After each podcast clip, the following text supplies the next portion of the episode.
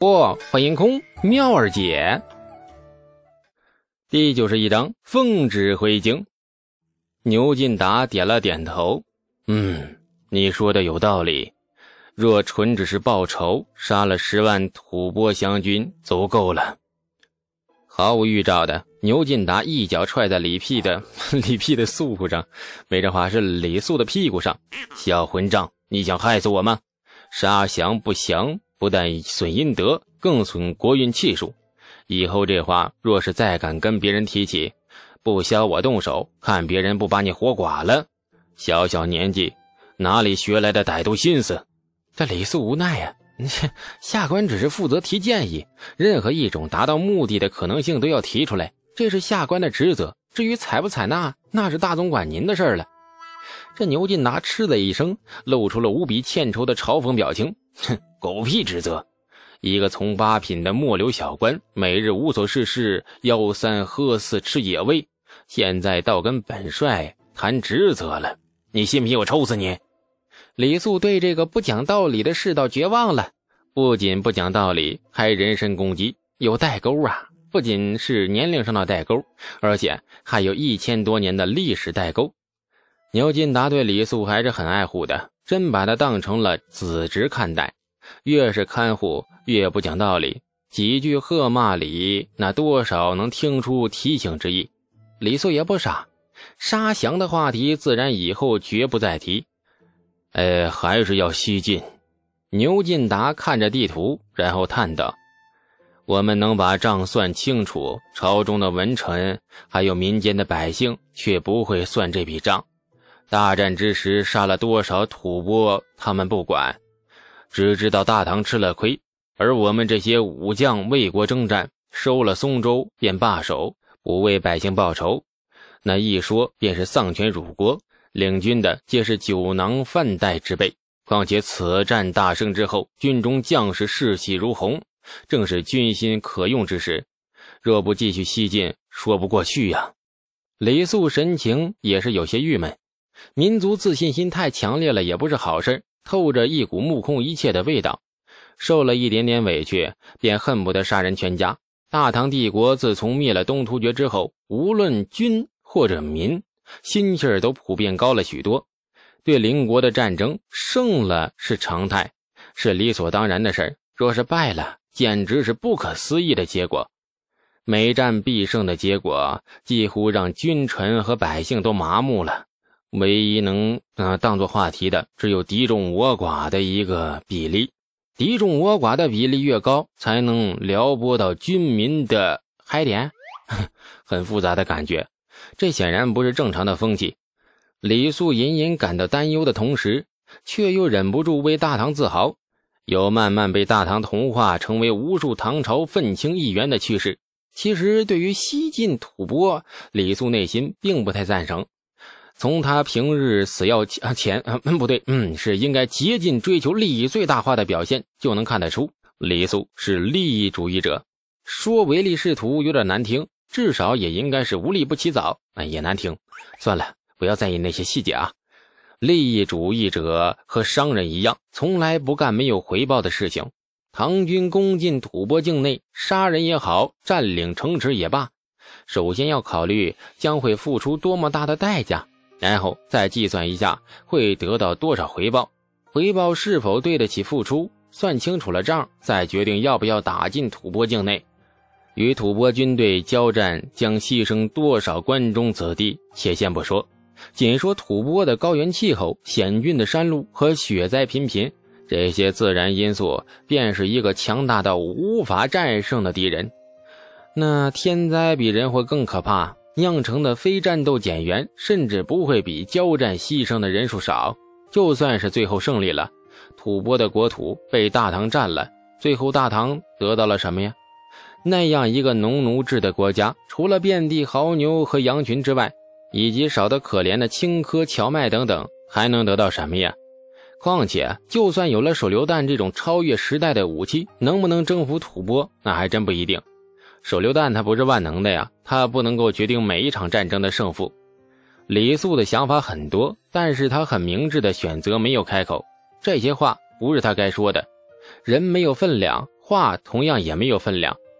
牛进达眼中只盯着地图，过了许久，收复松州以前，我派了十名斥候深入吐蕃境内。昨日他们回来了，结果如何呀？牛进达叹了一口气，神情郁足地说：“您说的没错，吐蕃境内气候果然是险恶之极。十名斥候死了三个，剩下七个都受了轻重不等的伤。死伤不是与敌军交手造成，进入吐蕃五百里便是高原峻岭。如你所说，斥候们根本就喘不过气来，有两个活活喘死。”路上还遇到一次大雪崩，又死了一个。再往里走了一百多里后，斥候们那终于受不了了，越发觉得不能呼吸，只好全部退回来。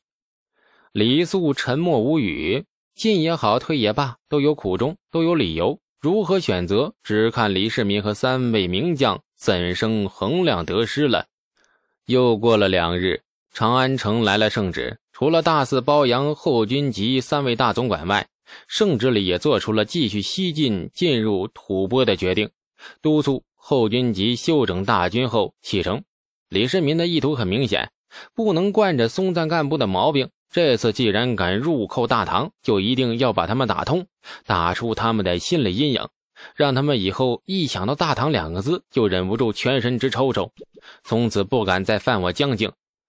要达到全身抽抽的效果，仅仅收复松州是不够的。松赞干部做初一，我大唐做十五，大家有来有往吗？你攻完了换我攻你，大家有来有往，搞基似的有攻有受，换着来。哎呀，这宣旨的是位文官，名叫高继甫，官职是中书舍人。那这种宣旨的活也只能由中书舍人来干。从长安骑马至松州，高继甫在马背上颠的是面泛苦涩，下了马，这脸上全是尘土。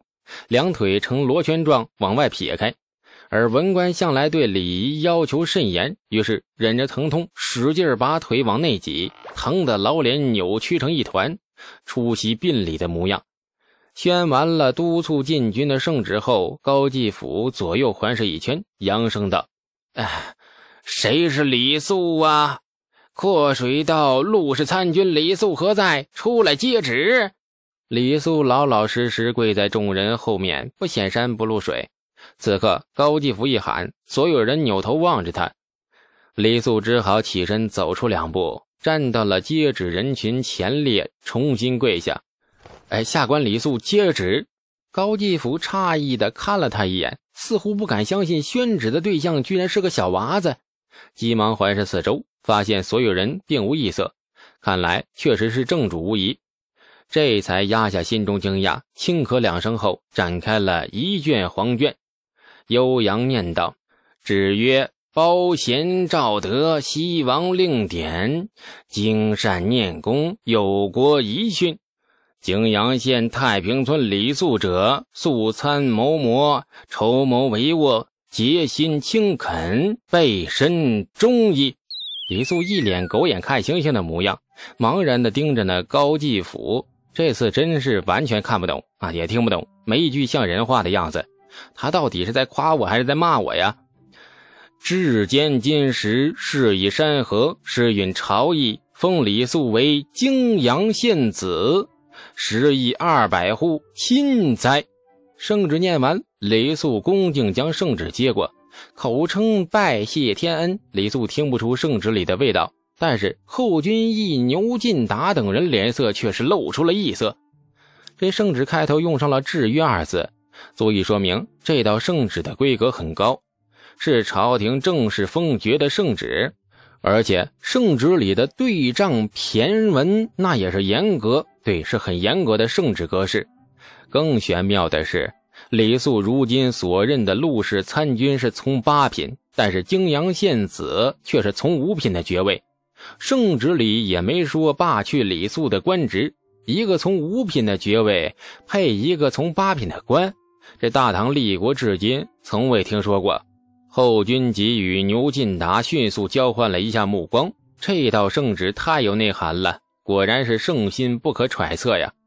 至于圣旨里的内容，基本上都是一些假大空话，封爵的理由更是苍白的拿不出手。一个十几岁的小娃子哪来的什么运筹帷幄呀，什么什么筹帷呀？啊！不过里面的原因，后军吉等人倒是懂了。小陶罐这种事，还真的不能宣扬于世。李素功劳自然不能明说，这属于高度机密的事情，绝不能外泄。所以只好用一些假大空的话应付过去。封爵的真正原因，大家心里有数便可。李素虽然没有听明白圣旨内容，但是最后一句“泾阳信此”，那还是懂了。从领旨到谢恩，他的表情一直很平静，没有任何抵触的情绪。他很清楚，发明手榴弹在这个冷兵器时代代表着怎样的意义。李世民的封赏意在意料之中。这李素确实不想当官呐，他觉得自己没做好踏入官场的准备。但是有时候形势逼人。若不发明手榴弹，王家兄弟就得死在松州城下。发明了手榴弹呢，自己就得接受随之而来的风光与凶险。事情已经做了，就绝不后悔。人的价值观很多变，以往不惜一切代价要躲开的东西，当有一天情势将自己逼到悬崖边上时，也只能摊开双手主动迎合他。或许心里隐隐还有着一丝别的期待，有了爵位。勉强算是有了身份，他离东阳是不是更近了一些呀？高继甫念完圣旨，笑眯眯地看着李素。哎呀，万没想到为我大唐立下破天大功之人，竟然是一位如此英俊倜傥的少年郎。哎呀，倒是真是出乎老夫的意料了。李素急忙躬身谦虚几句：“哎 老夫临出长安时，陛下有过吩咐。”泾阳县子接旨后，即日回复长安。陛下要召见你，你赶紧回帐收拾一下，然后上路吧。感谢您的收听，去运用商店下载 Patreon 运用城市，在首页搜索海量有声书，或点击下方链接听更多小说等内容。